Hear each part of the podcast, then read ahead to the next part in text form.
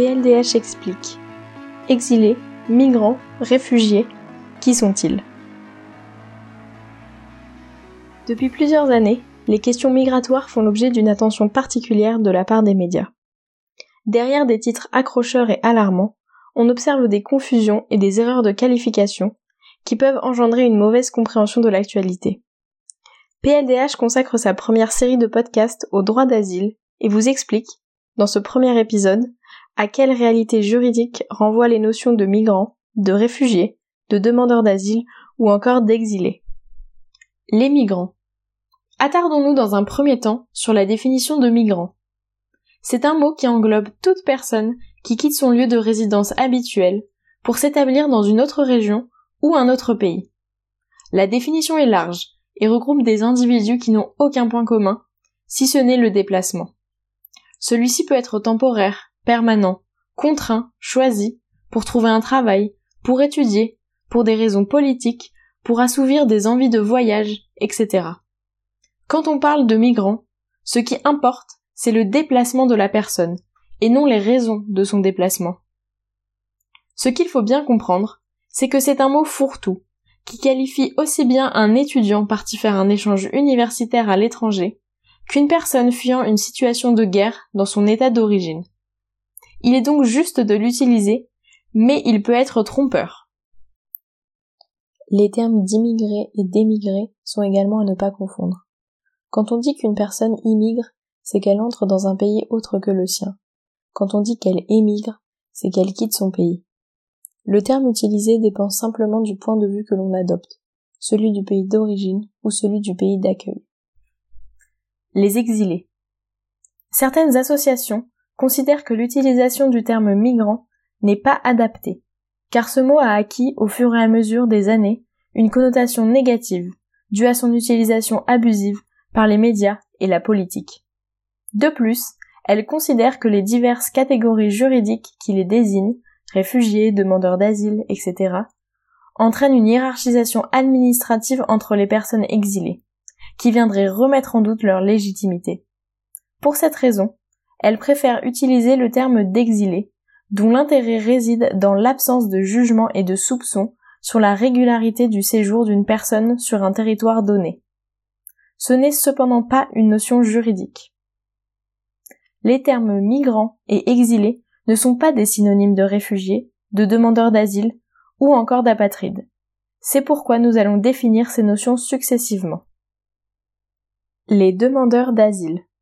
L'asile, c'est une protection juridique accordée par un État d'accueil à une personne qui craint d'être persécutée ou d'être exposée à une menace dans son pays d'origine. Le demandeur d'asile est donc celui qui sollicite l'asile, mais qui ne l'a pas encore obtenu. Il est en attente de savoir si le pays d'accueil va lui accorder une protection. En France, un demandeur d'asile peut se voir reconnaître le statut de réfugié ou, à défaut, obtenir la protection subsidiaire. La protection subsidiaire. Si le demandeur d'asile ne répond pas aux critères pour obtenir le statut de réfugié, il peut obtenir la protection subsidiaire s'il y a des motifs sérieux et avérés de croire qu'il court un risque réel de subir une atteinte grave dans son pays d'origine, telle que la peine de mort ou encore de la torture. En France, la protection subsidiaire donne droit à l'obtention d'une carte de séjour d'une durée maximale de 4 ans. Pour faire simple, ces personnes ne viennent pas en France parce qu'elles le souhaitent, mais parce qu'elles ont besoin d'une protection de la part de la France et qu'elles ne peuvent pas revenir dans leur pays d'origine. En 2020, l'Office français de protection des réfugiés et apatrides et la Cour nationale du droit d'asile ont octroyé une protection, subsidiaire aux réfugiés, à 33 000 migrants sur plus de 95 000 demandeurs d'asile. En comparaison, la population française se compose de plus de 66 millions de Français. Les déplacés internes. Les migrants ne se déplacent pas nécessairement en franchissant une frontière. Certains sont en quête de sécurité, mais restent dans leur pays. Ce sont les déplacés internes. Ces personnes ont été contraintes de fuir ou de quitter leur lieu de résidence habituel pour différentes raisons, telles qu'un conflit armé, des violations des droits de l'homme ou encore des catastrophes naturelles. Mais elles se sont déplacées à l'intérieur de leur propre pays. Leur nombre est difficilement chiffrable, et elles se réfugient souvent dans des endroits où il y a peu d'accès pour l'aide humanitaire. Elles font partie, dès lors, des personnes les plus vulnérables du monde. Les apatrides.